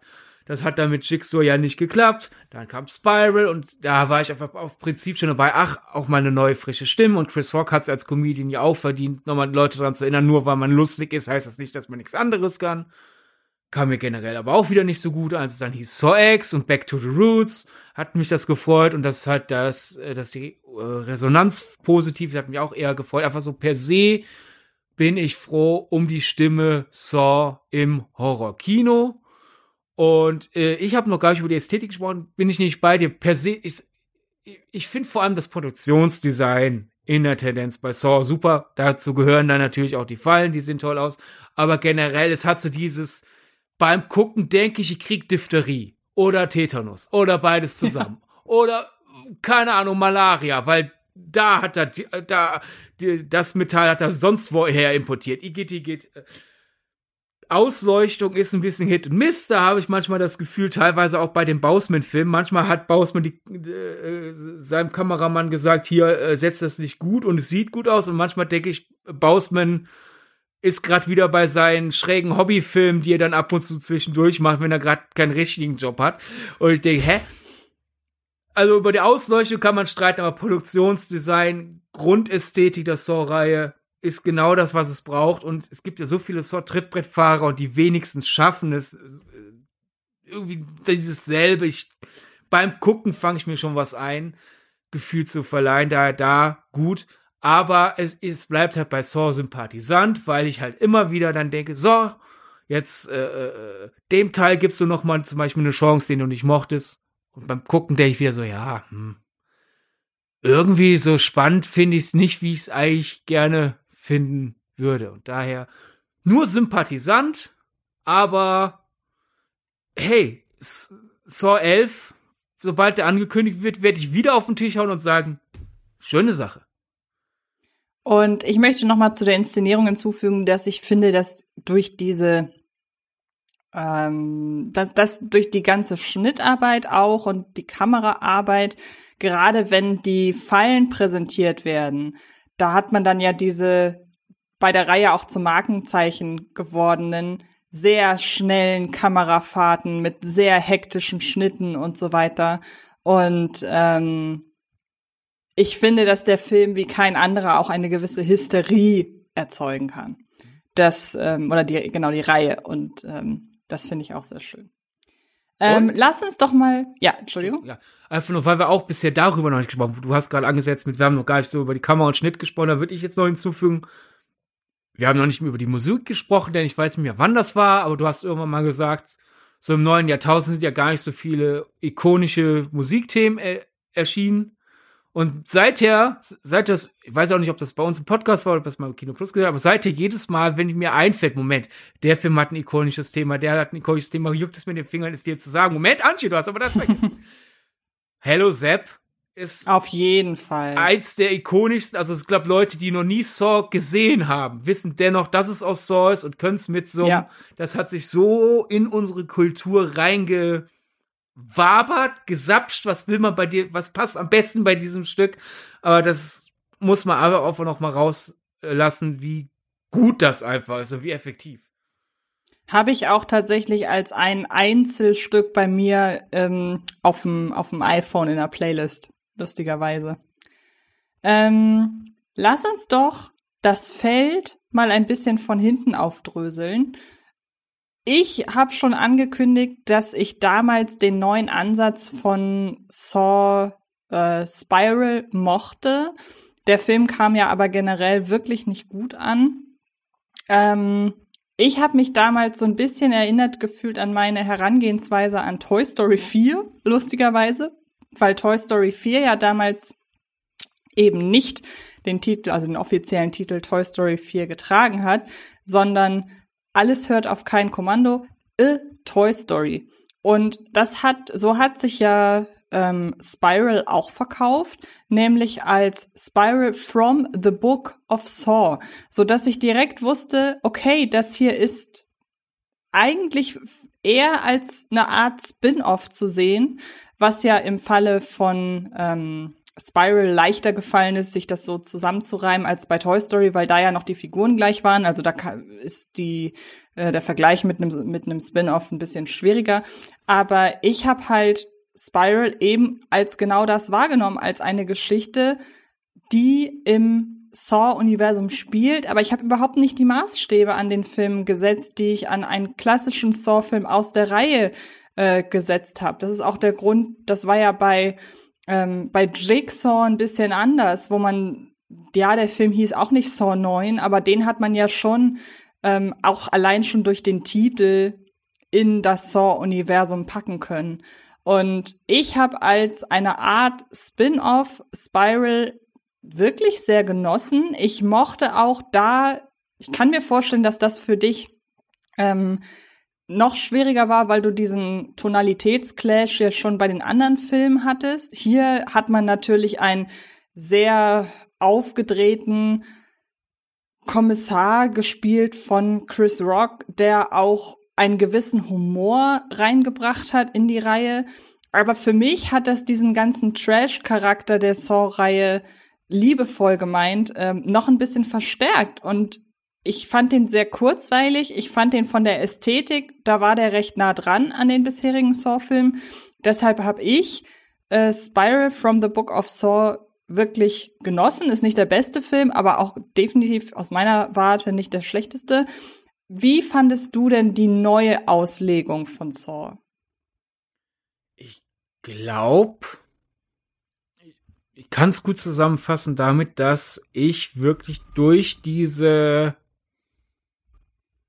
ja, hum humoresk ist vielleicht nicht ganz das richtige Wort, aber doch durch die etwas flottere Herangehensweise in, in der Charakterzeichnung, etwas mehr Schmiss ansatzweise das bekommen was ich eben gemeint habe, weil ich halt so da fangen sie dann ja an für mich zu verschwimmen, so in der Mitte der der der Originalphase sozusagen, bevor man dann immer wieder Neustarts versucht hat. Da war mir halt einfach das ganze Erklären von Motivation und Enthüllen von Motivation zu gewichtig für das, was die Filme dann insgesamt bei mir ausgelöst haben. Äh, und da fand ich, hat äh, Spiral doch diesen Balanceakt etwas besser hinbekommen, nämlich so, hier das ist alles seltsam, äh, äh, da will ich hinterkommen, da will ich hinterkommen. Und äh, jetzt ist hier mal wieder ein bisschen, äh, äh, jetzt sind wir sozusagen in der Feuerwerkfabrik. Jetzt gibt's wieder ein bisschen was zu gucken. Und jetzt geht's weiter und weiter. Daher, das hat für mich funktioniert, denn ich, was ich von manchen Saw-Fans gehört habe, ist, die hatten das Gefühl, der nimmt das nicht ernst, der Film, und das ist bei mir nicht angekommen. Für mich war das nicht Saw jetzt aber ironisch, sondern für mich war es jetzt einfach Saw, ohne die ganze Zeit zu sagen, aber wir sind ja richtige schwere Kunst. Mhm. Weil wir ja sehr genau. kompliziert das erzählen, was wir erzählen, obwohl wir es auch leicht erzählen können. Daher sind wir Kunst und kein Gewaltfilm. Und der hingegen sagt, auch ein Gewaltfilm ist Kunst und ich ziehe das jetzt durch. Und das hat für mich mhm. durchaus funktioniert. Ja, dann sind wir da exakt einer Meinung. Ähm, möchtest du noch mal so rückwirkend vielleicht so ein bisschen erzählen, wie du musst jetzt nicht zwingend ranken, aber was sind so deine Highlights in der Reihe und was sind so deine Lowlights? Ähm, also bei Filmen wird es schwer, aber wir hatten ja, ähm, du hattest vorgeschlagen, wir machen ein Ranking unserer Top 5 Fallen und das als mhm. du das, als wir es uns vorgenommen haben, das ist jetzt schon ein paar Wochen her und ich hatte es zwischenzeitlich einfach vergessen, dass wir es vorhatten. Daher, kurz vor Aufzeichnungsbeginn hast du mich dran erinnert. Und da kann ich schon mal sagen, dass das wirklich meine Lieblingsfalle ist. Damit hätte ich dann äh, Highlight schon mal gewählt, äh, weil mir die als erste eingefallen ist. Und seit wir jetzt hier miteinander reden, habe ich im Hinterkopf, versuche ich, Gibt's eine, die ich besser finde? Bin so alle durchgegangen, an die ich mich sofort erinnern konnte. Es ist meine Lieblingsfalle. Ich glaube, du findest die nicht so gut, weil wir einmal privat drüber gesprochen haben und du meinst, ach, die ist doch eigentlich langweilig. Diese Venusfliegenfalle, diese umgekehrte Bären. Mit dem Auge. Ja, die halt diese, der Kopf in der Bärenfalle drin. Meinst du jetzt die umgekehrte Bärenfalle, also den Klassiker? Die umgekehrte ähm, Bärenfalle aus Saw 3D. Ach so, okay, also wo man wo man auch sieht, wie sie zuschnappt. Also es genau. ist ja genau. die Falle, in der Amanda in Teil 1 ich meine, ich dachte, du meinst die aus Teil 2, wo sich der Typ den Schlüssel aus dem Augen nein, nein. Äh, aus dem Auge reparieren muss, weil das ist auch so eine das das kann man auch als Venusfliegenfalle bezeichnen. Ja, stimmt, aber ähm, Du meinst die, die zuschnappt in Teil in Saw 3D ist es, ne? Genau. Ähm, weil sie zuschnappt, hast du sie deshalb aus Saw 3D gewählt oder einfach weil sie auch wieder so effektiv ist, weil sie so simpel ist in ihrer Idee? Also sie wird wahrscheinlich relativ teuer gewesen sein in der Herstellung, aber wie kommt das? Ich finde die halt einfach, da stimmt alles für mich. es ist so dieses so müsste es immer sein, quasi. Es ist, okay. es ist simpel im Sinne von, sobald man hört, da hat jemand eine umgekehrte äh, Bärenfall auf dem Kopf, denkt man, warum ist da nicht vorher jemand draufgekommen? Aber gleichzeitig ist es nicht so naheliegend, dass man sagt, das ist ja viel zu naheliegend. Es ist irgendwie schon eine perverse Idee, die aber trotzdem, sobald man sie hört, denkt, ja, ich kann sehen, wie man drauf kommt ich finde die vom Design her einfach, es hat genau dieses, so, sozusagen, selbst wenn diese Person da lebend rauskommt, die hat sich garantiert irgendwas eingefangen, weil irgendein Schrapnell, das total giftig ist, da irgendwie die Haut penetriert hat. Und, ja, so viel auch nochmal zu meinem ganzen Gewaltverherrlichungsdiskussion. Es ist in Saw 3D und es sieht in 3D gut aus. Und daher, es ist ekelhaft, es ist genial, es ist aber dennoch simpel, es ist jetzt nicht so, so eine Rube Goldberg Maschine, die ewig lang hier und das greift ineinander und dann passiert das, sondern hier perverse Idee, zack, auf den Kopf, fratsch, sieht hässlich aus, ekelhaft, gut durcherzählt, schönes Design, also schön im Sinne von äh. Und daher, das ist so, wenn Saw immer so wäre, wäre ich fast so auf Final Destination Fan. Wenn das Außerdem, warum nie ein Crossover aus Saw und Final Destination fällt mir gerade ein. Aber ne, das ist so für mich Saw in Perfektion. Ähm, Saw in Perfektion ist für mich auch, weil wir sowieso gerade bei Klassikerfallen sind, auch wenn sie natürlich erst in äh, Saw 3D zuschnappt, aber sie wird ja schon in Saw 1 etabliert und ich glaube, wenn man an Saw-Fallen denkt, dann denkt man auch einfach an das Bild von Amanda in der Falle, auch wenn sie sich natürlich befreien kann. Aber ich möchte als eine meiner Highlights mal direkt mit einem, mit einem, auch mit einem Klassiker anfangen. Denn für mich ist einfach auch die, die Quintessenz von Saw ist die Falle, in der sich unsere Hauptfigur oder eine unserer Hauptfiguren in Teil 1 den Fuß absägen muss, weil es super simpel ist. Also es ist natürlich der Vorläufer von diesen ganzen Hightech-Fallen ähm, und ist noch, ist von der, von der Art und Weise, wie sie funktioniert, noch wirklich wahnsinnig simpel, aber trotzdem ist das, ist diese Simplizität für mich halt so faszinierend. So, du musst dir, in Anführungsstrichen, nur den Fuß absägen. Du musst hier dir jetzt keine großen Verrenkungen, musst keine großen Verrenkungen unternehmen. Und das Spannende ist, wenn du den Fuß nicht absägst, ist es eigentlich viel gemeiner als bei den bisherigen Filmen, denn dann wirst du da entweder im besten Fall wirst du erschossen und, oder du leidest halt wirklich so lange angekettet, bis du verhungerst und verdurstest. Und das finde ich in der Gemeinheit eigentlich fast noch schlimmer, als wenn man sagt, ja, du erleidest zwar Höllenqualen durch die und die Schmerzen, die dann die und die Apparatur bei dir hervorruft, aber es ist, wenn die Bärenfalle erstmal zuschnappt, beziehungsweise genau das Gegenteil macht, nämlich auseinanderschnappt, dann ist es vorbei. Und als Person, die sich den Fuß absägen muss, um da rauszukommen und es sonst einfach nicht tut, als diese Person hast du ein richtig großes Problem. Deshalb, ja, wäre jetzt die allererste Klassikerfalle auch bei mir in den ähm, in den Top 5. Wobei ich sagen muss, wenn ich an meine liebsten Fallen denke, kommt mir als allererstes eine ganz andere in den Sinn, nämlich aus Saw 6, weil ich da die Kon oder war es Saw 5? Nee, es müsste Saw 6 gewesen sein. Ähm, ich rede von der Falle, in der zu Beginn ähm, zwei Leute drinstecken. Der eine hat den Mund zugeklebt, oder nee, es ist 4. Lass mich mal ganz kurz gucken. Ich werde das in dieser Stelle einmal kurz gucken. Ähm, ja, es ist 4, genau.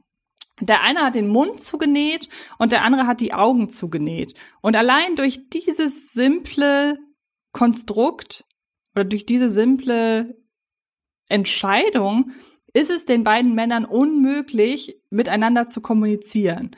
Und per se finde ich die Falle, also sie sind mit einer Kette oder an einer Kette mit einer Maschine in der Mitte verbunden.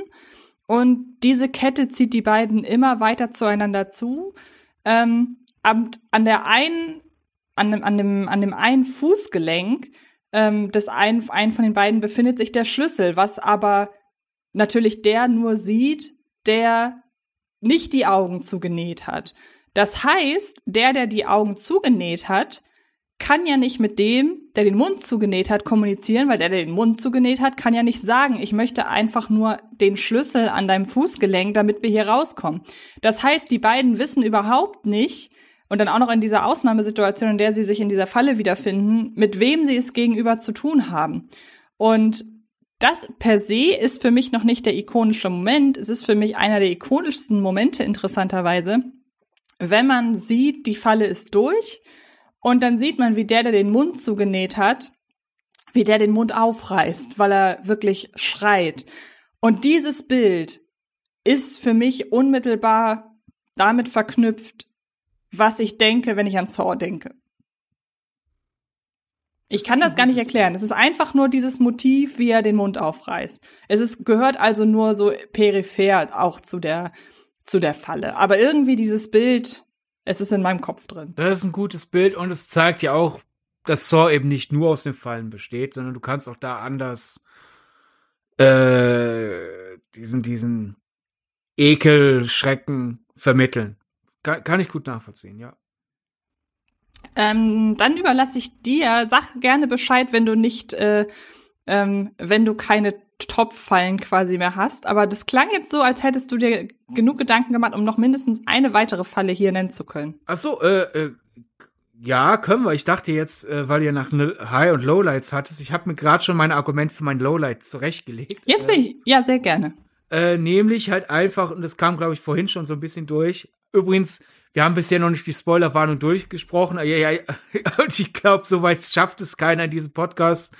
Äh, mit dem Gedanken, hoffentlich spoilern die nicht, aber sicherheitshalber, weil es ja jetzt auch eine inhaltliche Wende außerhalb, ja, da kommt jetzt die Falle vor und dann die Falle, sicherheitshalber. Sollte ich aus mhm. irgendeinem Grund bisher gewartet haben, bis zur Spoilerwarnung höre ich. Jetzt sei sie dann mal hier gegeben. Ist nämlich das so. Gute ist, selbst ich habe mittlerweile so den Überblick verloren, dass ich äh, über den Inhalt gar nicht groß spoilern kann. äh, John Kramer verlässt uns ja ziemlich früh in der Reihe. Jedenfalls im Sinne von, er ist sehr, sehr früh nicht mehr unter den Lebenden. Aber er bleibt ja sehr lange dennoch der Reihe erhalten. Und da muss ich sagen, da sind wir halt wieder bei diesem, ich finde es teilweise so überkompliziert erzählt für eine Reihe, wo es halt letzten Endes darum geht, so, und hier sind jetzt die Fallen. Äh, sie haben halt jetzt, jetzt dann bei Saw X, den ich nicht, noch, nicht, noch nicht gesehen habe, weil ich zu, äh, zum Termin der Pressevorführung einen anderen Pressetermin hatte, äh, aber wir wollten ja eh nicht so intensiv über Saw X reden, weil er ja erst noch erscheint. Mhm. Aber aus den Trailern wissen wir ja, in Saw X haben sie es jetzt, haben sie einfach herausgefunden, so können wir, ohne es überkompliziert zu erzählen, John Kramer in den Film behalten. Nämlich, so, der Film spielt halt einfach zwischen, was hattest du gesagt, zwei, zwei und drei, ne? Eins und zwei, eins und zwei. Zwischen eins und zwei spielt er. Super simpel. Tada! Hier haben wir äh, äh, einen, einen sehr guten Schauspieler, der sehr gut in dieser Rolle funktioniert. Irgendwie ist er die Seele von Saw. Da ist er. keine übernötigen, äh, keine überkomplizierten Erklärungen nötig. Funktioniert toll. Ja. Soweit wie ich das Und höre. es funktioniert, genau, und es funktioniert vor allen Dingen deshalb, weil, oder sagen wir so, es, der Film funktioniert deshalb so viel besser als viele andere Saw-Filme, auch auf inhaltlicher und, wenn man so will, auch emotionale Weise, weil ich könnte mir vorstellen, dass bei den Macherinnen und Machern mittlerweile schon irgendwie auch die Erkenntnis da war, es war eine verdammt bescheuerte Idee, Jigsaw zu killen. Ja. Weil man konnte sich ja damals noch nicht sicher sein oder man wusste damals noch nicht, dass Jigsaw, wie du sagst, zum Aushängeschild wird.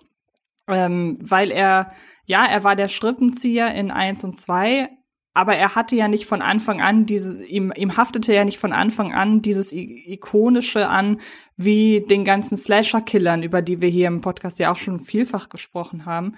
Und sich irgendwann zu entscheiden, man kann es für mutig befinden, dass man sagt, okay, jetzt konzentrieren wir uns komplett auf die auf die Fallen und äh, auf die Ermittler, die mehrmals wechseln und so weiter.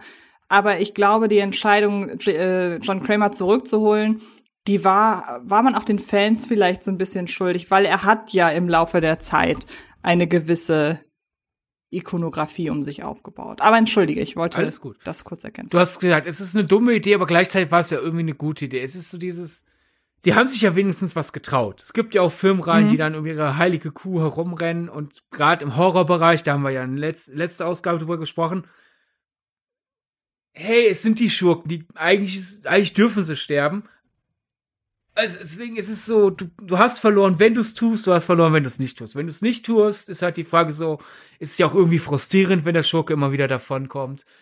Äh, es ist auch irgendwann vorhersehbar, aber andererseits, wenn du es tust, ja toll, wir haben jetzt hier das Aushängeschild der Reihe getötet. Da ich kann irgendwie den Impuls verstehen, hinzu kommt, die konnten ja nicht ahnen, wie wichtig für die Reihe wird. Und daher kann ich auch verstehen, dass man dann denkt, was machen wir denn jetzt? Irgendwie müssen wir ihn wieder reinholen. Und klar, hinterher ist man immer schlauer. Dieses ganze Rumerklären und Flashbacks und hier und das alles, dieses ganze verzweifelte, irgendwie müssen wir John Kramer drin behalten, hat halt, fand ich, erzählerisch in einigen Teilen dann den Drive rausgeholt und das ist dann für mich halt ein Lowlight und erst jetzt, wo man ja weiß, so einfach hätte es gegangen, sozusagen mein Lowlight ist, warum sind sie nicht früher auf die Idee gekommen, es so wie Saw X zu erzählen? Gut, du kannst natürlich nicht für immer und ewig alles mit Quits bleiben lassen, die zwischen zwei Teilen spielen. Äh, man hätte sich dann irgendwann vielleicht auf solche Lösungen äh, einlassen können, wie man es dann in der Reihe gemacht hat. Aber sozusagen die Reihenfolge ist falsch. Man hätte erst vielleicht mal ein Midquill, zwei, drei, vier, fünf Midquills machen und dann dieses verzweifelte, äh, okay, ja, wir müssen jetzt aber mal eine richtige Fortsetzung machen. Was fällt uns denn ein? Aber so hat die Reihe halt erzählerisch für mich ein bisschen zu früh an Drive verloren, weil es immer neue, immer kompliziertere Erklärungen gab, warum man denn irgendwie noch zurück zu John Kramer findet. Und das fand ich immer ein bisschen lästig. Und jetzt sehen wir, Ja, es geht so einfach.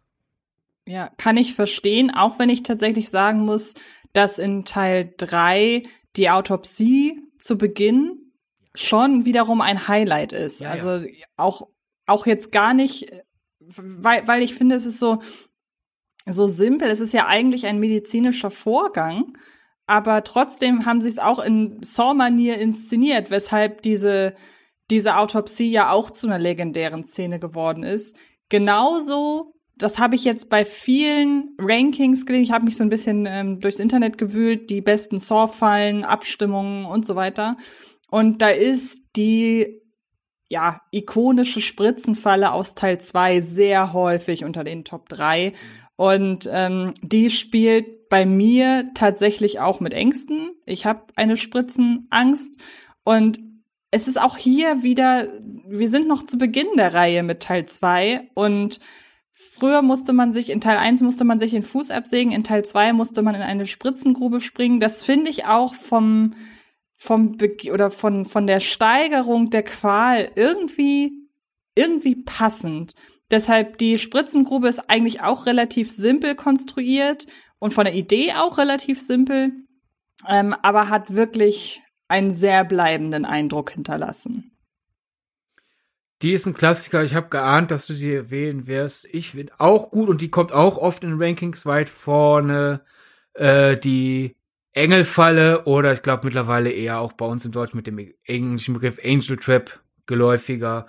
Also Detective Carey muss in Säure packen, um an den Schlüssel ranzukommen. Bringt letztendlich nichts, ihr werden die Rippen aufgerissen. Und sieht aus wie ein ja. sehr pervertierter Engel. Da sind wir halt auch wieder bei, ne? Es ist gut inszeniert und erzählerisch, kommt nicht zu viel Verherrlichung bei rum. Daher will nicht zu lange nochmal drauf rumreiten. Aber es hat, ich kann verstehen, dass da manche Leute Saw 3 gucken und denken, äh, das, also, ja. es finden, finden wir gerade ein bisschen zu gut in seinem Ekel, in, in seinem Ekel. Und, äh, keine Ahnung. Art der Clown hätte ihr danach halt noch einen Hut aufgesetzt oder sowas. Da wäre das alles auf Vermutlich. einmal viel harmlos. Ja, vermutlich. Ebenfalls eine, da weiß ich gar nicht, die ist mir jetzt gar nicht so oft untergekommen bei den besten Fallen, aber ich finde, es ist eine der denkwürdigsten die ja auch ähm, inspiriert ist von, ähm, äh, ja, von, nicht von, nicht, doch, von Edgar Allan Poe, ne? Die Grube und das Pendel ist von Edgar Allan Poe, genau. Und in Teil 4 wird eine der Figuren halt in eine Grube gelegt und sieht, wie ein riesengroßes Pendel über sie hinweg schwingt. Und man kann sich denken, was passiert. Am Ende des Pendels haben wir nämlich eine große Klinge und nach und nach wird ihr, ja, der Torso aufgeratscht und ähm, ist einfach von der Konstellation auch, muss man wieder sagen, viel zu aufwendig, um sie mit wenig Budget zu bauen. Aber trotzdem, auch hier ist es, ich habe so das Gefühl, es zieht sich durch unsere favorisierten Fallen die Einfachheit in ihrer in ihrer Konstruktion. Also jetzt gar nicht mal, wie aufwendig die Konstruktion der Falle selbst ist, sondern der Gedanke dahinter, wie aufwendig kann man jemanden foltern, weil so wenn daraus so Spiele werden, ich weiß gerade nicht, in welchem Teil es ist, kann sein, dass es Teil 5 oder 6 ist. In irgendeinem Teil müssen sich zwei Leute so viel Fleisch absägen oder, oder von sich, von ihren Körpern entfernen, dann müssen sie das auf eine Waage legen und erst wenn sie genug ähm, von ihrem Körper hergegeben haben, schwenkt diese Waage um und sie sind frei. Und das ist dann so um die Ecke gedacht. Das hat dann sowas, so, so einen Spielecharakter. Und das sind irgendwie die Fallen, die ich gar nicht so spannend finde. Es hat ein bisschen was von äh, Netflix macht ja mittlerweile auch wirklich eine echte Squid Game. Das ist genau mhm. sehr klug. Ihr habt eine dystopische Serie, eine dystopische Hitserie rausgebracht und welche Lektion zieht ihr da raus? Was, wenn's echt wäre? Super. Hm. Äh, da, es gibt Saw-Fallen, die sind halt wirklich 20 Jahre nach den echten Squid Games. Kommt nun, Netflix präsentiert, Saw ist echt und dann sind da solche Sachen wie, hier, schneidet genug von euch ab. Ich kann's verstehen, dass das da, das, ich glaube, da kommt halt der Horror nicht ganz so sehr rüber, weil es zu sehr ins Taktische vergeht. Aber gleichzeitig ist dann wieder das Moraldenken der Serie wieder stärker. Im Sinne von, guck mal, wie pervers Menschen sind. Also ich verstehe, dass es bei Saw auch diese Fallen gibt. Aber ich glaube, da bleibt halt in Erinnerung, jedenfalls ist es bei mir, bei mir bleibt mehr in Erinnerung der Ekel oder der, die Wut auf diese Idioten und weniger die Falle selbst. Ja, das wäre sowieso meine nächste Frage an dich. Dann können wir uns mal so ein bisschen von den Fallen wegbewegen. Es sei denn, du möchtest noch ein High- oder Lowlight an dieser Stelle ähm, preisgeben. Eine Highlight-Falle, wer, wer mir in den Sinn kommt, die ist mit einem Bein in diesen, ich sag mal, Game-Show-Fallen von Saw. Äh, mhm. Nämlich die äh, äh, das Elektri das äh, Tod durch äh, äh, äh, Elektrizität in der Badewanne. In Saw 5. Mhm. Äh, ist auch ein ganz fieser Tod. Eben. Ich glaube, da, daher, weil dieses, äh, es ist, das Ganze drumherum nicht, aber ich bin in der Badewanne und irgendein, irgendein Elektrogerät fällt da irgendwie rein oder ich schaue nicht hin und jemand, der mich töten will, wirft da was rein und zack es, es ist glaubwürdiger halt, als ich wach auf und ich bin in dieser Engelsfalle oder sowas. Halte ich für eher unwahrscheinlich. Dass, dass ich gerade im Wasser bin und irgendwas Elektrisches reinfällt, könnte theoretisch passieren. Ab daher geht das ist so ein bisschen unter die Haut, aber hier ist es, ich finde, das ist vom der, der Game Show Aufbau nicht, dass mehrere Leute quasi entscheiden müssen, bekommen alle nur einen kleinen Schock oder bekommt einer den Schock für alle? Mhm. Und dann sind wir ja raus hier. Ha, ha, ha, ha. Das ist von diesen ganzen Game Show Abwegfallen vergleichsweise sauber vermittelt, nachvollziehbar, äh, was nachvollziehbar erzählt, äh, was da jetzt gerade vorgeht in den Leuten, nicht nachvollziehbar, wie die entscheiden, sondern narrativ nachvollziehbar, nee, nee, inszenatorisch nachvollziehbar. Die Waffe, die, diese Fall ist intuitiv zu verstehen. Mist, das könnte passieren. Tun sie es wirklich? Sie tun's.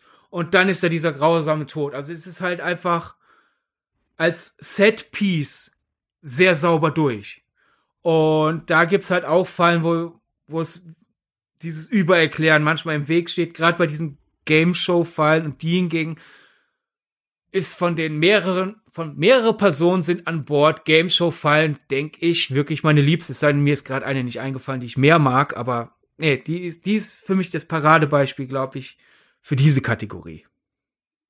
Wäre für mich auch eine der deshalb so fiesen Fallen, weil ich habe kürzlich ähm, mal so das Gedankenexperiment mit jemandem gemacht, was denn so simple Sachen wären, die man selbst gegen Geld nicht machen würde. Also jetzt Sachen, wo man nicht stirbt, sondern halt so Mutproben, so ganz klassisch, wo auch andere sagen würden, ey, das ist doch total äh, total machbar. Und bei mir ist es tatsächlich an Strom fassen. Also ich würde nicht mal gegen Geld gegen einen Elektrozaun fassen, selbst wenn ich wüsste, dass dieser Stromschlag halt mich einmal kurz ne, außer Gefecht setzt, muss noch nicht mal sein, sondern hat man ja manchmal, jeder hat bestimmt schon mal einen Elektrozaun an einen Elektrozaun gefasst. Aber das ist was, das ich nie machen würde, auch nicht gegen Geld. Deshalb Strom immer fies. Genauso fies übrigens möchte ich noch kurz erwähnen, die Finalfalle aus Saw, ähm, aus äh, Saw 3D, wenn der weil man, weil da finde ich irgendwie auch wieder die Herleitung von Jigsaw, weshalb, oder von dem Fallensteller, weshalb eine Person in eine Falle muss, irgendwie sehr nachvollziehbar vom Gedankengang des Bösen her, ähm, dass jemand halt sich eine Falle ausdenkt und dann sich als äh, Jigsaw-Überlebender feiern lässt, obwohl er nie in so einer Falle war und dann kommt er in die Falle, die er sich ausgedacht hat. Also finde ich auch wieder in seinem, im, in diesem simplen Gedankengang. Gut, muss ich sagen. Zu deiner Elektrozaun-Anekdote war dann meine erste Frage. Du hast also noch nie in einen Elektrozaun gefasst? Doch, habe ich, habe ich. Ich habe okay. also auch wirklich ordentlich. Also ich habe einmal, da war ich noch recht jung, da habe ich an den Zaun einer Pferdeweide gefasst und habe erst im Nachhinein begriffen, dass das das Problem war, denn ich habe mich plötzlich auf dem Boden wiedergefunden oh. und habe von dem Schlag, ich habe gedacht, ich wurde von hinten von einem Pferd getreten. Mhm. Wurde ich aber gar nicht, weil es war kein Pferd um mich herum. Und ähm, das passte dazu, dass ich kurz vorher halt den Zaun aufgemacht habe und ähm, ja, das ist mir schon passiert und deshalb Elektrozaun, nein, nein. Okay, ja, vor allem wenn du dann ja quasi ein bestehendes Trauma ist vielleicht so, bestehende negative Erfahrungen hast, kann ich das auch verstehen. Weil mein Gedanke mhm. war, weil es bei mir so rumlief, es hat bei mir extrem lang gedauert, bis ich mal irgendwann mal in die Situation gekommen bin, einen Elektrozaun zu fassen. Also auch nicht absichtlich, man konnte ja, wie du auch mal, vielleicht mal versehentlich dran. Aber ich kennt, kannte halt Elektrozäune aus Filmen. Und da sieht das ja immer sehr dramatisch aus. Mhm. Und deswegen habe ich halt, wenn man dann ne, auf der Weide ist oder irgendwo und dann sind da halt, äh, ne, ob es jetzt eine Pferdekoppel ist oder Kühe oder sonst was dahinter, immer sehr dezidiert aufgepasst, nicht den Elektrozaun zu bohren. Da gibt's immer Leute, mhm. ob es Verwandtschaft ist oder Freunde oder Freundinnen, irgendwie immer so. Du musst jetzt nicht so partout drauf aufpassen, es ist ein ganz kleiner Schock. Ich so, nee, ich, ich, ich streichel das Tier lieber und so, und dann steht man da irgendwie komisch, weil ich dachte, das, das tut ja voll weh. Hast du denn nie die Filme gesehen, wie da die Haare zu Berge stehen? Ich wusste, es wird nicht genauso aussehen, aber ich habe irgendwie durch Filme in den Kopf gepflanzt. Nee, das fühlt sich voll ganz hart intensiv an. Und die Leute, die sagen, das ist nicht so schlimm, die sind ja halt alle schon abgebrüht. Die haben schon so viele Schmerzen erlebt, die spüren das nicht. Aber ich mit meiner bisher unelektrifizierten, harmlosen, körperlichen äh, Erfahrung, mich wird das bestimmt, oh, ich hatte quasi Angst, mir passiert das, was hier passiert ist. Und es hat wirklich extrem lang gedauert, bis ich irgendwann mal wirklich, also man kann nicht, sozusagen, ist fast schon peinlich zu sagen, wie alt ich war, bis ich das erste Mal in den Elektrozaun gekommen bin. Bin ich nicht dann wirklich einfach mal beim Kühe streicheln äh, an den Zaun gekommen, den irgendwie gestriffen. Und da habe ich gedacht, ach, das ist alles? Davor hatte ich so ja. lange, so, davor hatte ich so lange Angst. Das, hat ja nur kurz Ja, es kommt gezickt. ja auch immer so ein, es kommt ja auch immer so ein bisschen drauf an. Also ich gehe stark davon aus, dass auf meinem Zaun, den ich angefasst habe, wesentlich mehr Strom war als auf deinem. Per se ist das ja aber schon eine Sache, wo man sagen kann, da kann man eine Mutprobe draus machen. Also wir müssen uns ja nur gewisse Joko und Klaas Shows vor Augen führen, in denen es halt Teil ist der Aufgabe, dass sich die beiden Stromschläge versetzen. Ja.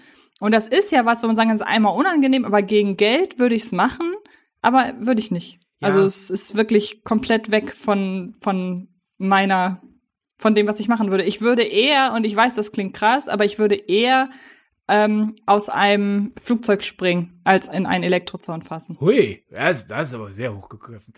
Bei mir ist ja, das ist wirklich eine ganz, ganz fiese Angst von mir. Äh, die hattest du, hast du noch wahrscheinlich auch seit dieser schlechten Erfahrung oder war die auch vorher schon da?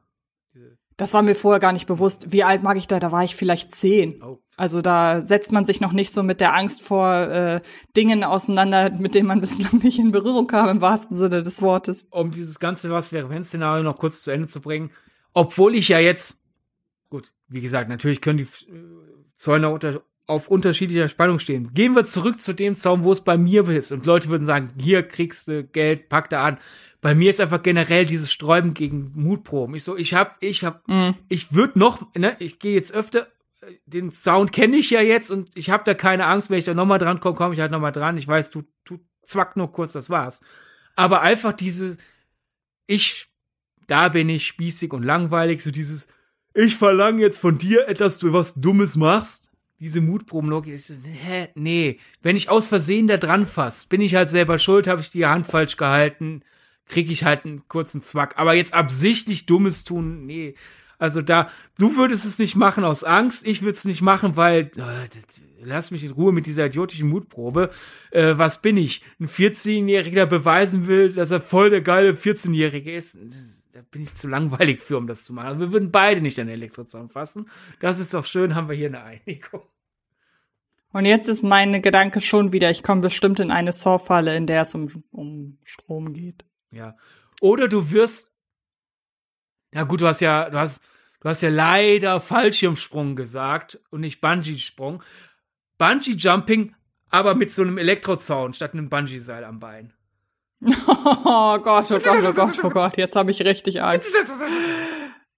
Jetzt habe ich richtig Angst. Oder ich muss mir Stromschläge verpassen, damit ich nicht da rausspringen muss, aber das macht ja keinen Sinn, wenn du, ich eher du, da rausspringen kannst den, würde. Du kannst den, du wirst mit einem Fallschirm auf dem Rücken aus dem Flugzeug geschubst und nur durch einen selbst äh, versetzten Elektroschock ah. öffnet sich der Fallschirm. Okay. Ja, gut. Das macht Sinn. Sonst naja, wie flatschst du halt am Boden auf. Ja. Na, wofür kommen wir denn da jetzt wieder raus? ähm, was haben wir denn noch? Wollen wir noch einmal kurz über die Ikonografie von Jigsaw oder beziehungsweise John, Cra John Kramer sprechen? Weil es ist ja eigentlich schon spannend, dass sich die Reihe, du hast es schon gesagt, sehr früh getraut hat, ihren mögl ihr mögliches Aushängeschild ja zu zu töten und ihn dann nur noch so über sieben Ecken ähm, in den in den im Film unterzubringen.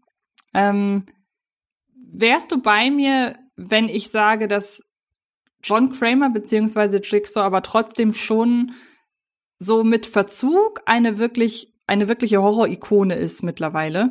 Ja, ja. Also ich glaube halt, um wieder auf unseren ganzen Ikonografie-Talk zu kommen, ich glaube, die größere Ikone, wenn wir jetzt wirklich in die Breite gehen, beim Kinopublikum per se, ist die Puppe die größere Ikone. Ja. Auf jeden Fall. Aber im Horror-Fandom wo die Leute etwas stärker sich auf Horrorfilme einlassen, was genauer hinschauen, ist John Kramer selber auch eine Ikone, definitiv. Ja. Würde ich auch sagen. Okay, fehlt noch irgendwas? Wollen wir noch, ich weiß gar nicht, da hatte ich jetzt drüber gesprochen, das ist noch relativ zu Beginn. Ähm, das würde mich, genau, das würde mich noch interessieren, wie du tatsächlich zu dieser ganzen Moralgeschichte stehst. Also damit meine ich, dass wenn in eine Falle, ich habe ich hab dir ja zum Beispiel den Inhalt von So X verraten, wo, oder was heißt verraten, also ich habe den das zusammengefasst. Hat der auch, alles in Ordnung. Ja, ja, genau. Und wenn ich da dann halt wirklich sage, ähm, dass man da am ehesten noch die Beweggründe von Jigsaw verstehen kann, dann klingt das ja durchaus moralisch verwerflich. Aber wie stehst du denn dann doch tatsächlich ähm, zu eben diesem, zu dieser Moral, die zu Beginn noch relativ stark durchscheint, aber dann ja immer aufgepfropfter wirkt. Also wie gesagt, ich erinnere dann nur an die Folge, da wurde es noch mal ein bisschen deutlicher, ähm, in der das Gesundheitssystem angeprangert wurde. Also wie oft bist du, wie, das ist eine gute Frage, wie oft bist du moralisch näher an Jigsaw als an den Opfern? Boah, wie oft ist, ist, ist, ist aufgrund meiner nicht ganz so intensiven Familiarität mit Saw im Sinne von, ich habe alle Teile mindestens einmal gesehen. Ich glaube, ich habe Jigsaw nur einmal gesehen, alle anderen mindestens zweimal, besser ausgedrückt. Äh, wobei, nee, Spiral ist noch zu jung, den habe ich auch nur einmal gesehen, aber den werde ich noch ein zweites Mal bestimmt mal schauen. Äh, ist das, ich, fühle mich jetzt zu sehr unter Druck gesetzt, eine Prozentzahl zu sagen. So, okay, in 45 Prozent der Fälle bin ich auf der Seite von. Äh, daher äh, setze ich einfach früher in deiner Frage an, wie ich zur Moralfrage stehe. Ich bin ich freue mich äh, darauf, Saw X zu gucken, weil ich basierend auf den Kritiken äh, oder auf dem Trailer da gespannt bin, wie dieses Jigsaw hat ein vergleichsweise empath eine vergleichsweise empathische Motivation, aber es ist halt trotzdem immer noch Selbstjustiz. Daher, ich, ich hoffe, wenn der Film das gut erzählt und basierend auf den Kritiken, auf deiner Reaktion wie wir uns privat über den Film schon ausgetauscht haben, bin ich zuversichtlich, dass das halt etwas ist, was Saw, glaube ich, immer machen will, aber selten gelingt, nämlich dieses mich mit meiner mit mich mit meinen eigenen Rachegelüsten, Selbstjustizgelüsten zu konfrontieren, so dass ich den, den Schrecken in mir selber sehe, nämlich ja, die haben's verdient. Und dann kommen die vor, ich denke, Moment mal, hab ich das gerade wirklich gedacht, ich ekelhaftes Schwein? Natürlich sind das ekelhafte, betrügerische Scharlatane, aber dennoch muss man sowas mit denen nicht tun. Das ist ja eigentlich typische Horrorfilmdidaktik. Haha, wie wär wenn? Also aber schon ekelhaft wenn. Schön, sauber, bewährte erzählerische Funktion. Äh, und in Saw X, weil es so ein vermeintlich klares Gut-Böse ist. Bis dann halt, äh, man sich mal damit auseinandersetzt, was man da gerade gesagt oder gedacht hat. Toll. Wenn es halt bei, bei den späteren Fortsetzungen halt so immer so Hanebüchne, ja, diese Person ist nicht verdient. Ich so, nee, hä? Also eigentlich, es wird immer besser, je nachvollziehbarer der Grund ist, dass eine Person in der Falle ist. Perverserweise. Weil's, wenn man es gut erzählt, halt dich, dich dazu bringt, dich selber zu hassen und vor sich selber zu erschrecken. Und wenn es halt so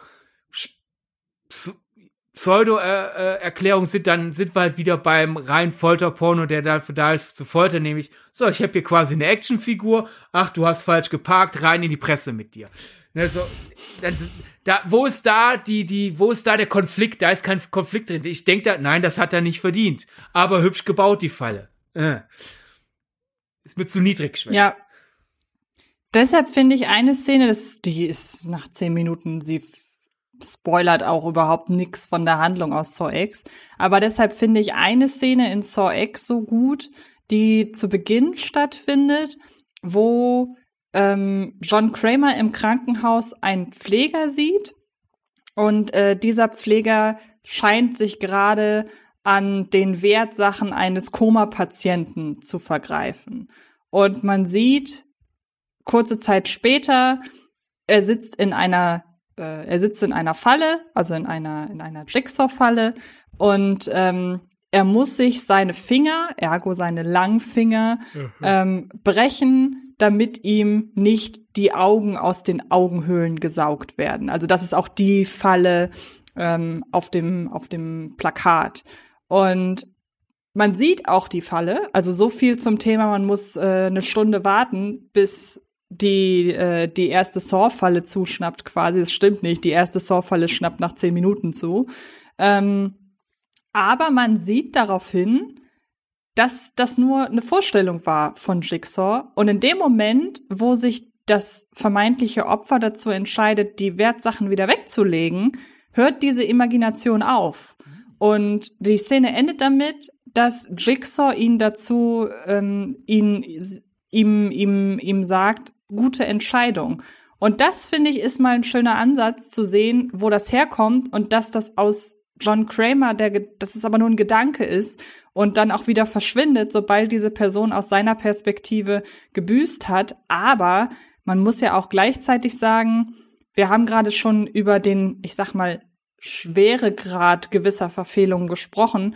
Wenn jede Person, und das will ich auf gar keinen Fall kleinreden, aber Leute, es gibt nun mal Leute, die schon mal was geklaut haben. Wenn jede Person, die schon mal was geklaut hätte, in einer Jigsaw-Falle landen würde, weiß ich nicht, ob das so verhältnismäßig wäre. Exakt. Das ist ja generell das Fas dieses faszinierende, diese faszinierende Dialektik im Horrorkino und das müssen wir vielleicht mal als eigene Folge machen, weil das jetzt hier den Rahmen sprengt die sind ja irgendwie dafür, dass das ja Filme sind, die in der Tendenz ein konservatives Publikum abturnen. Weil da gibt's Sex, da wird geflucht, da ist ja ekelhaft, i, Gedärme, bla, sowas will ich nicht sehen.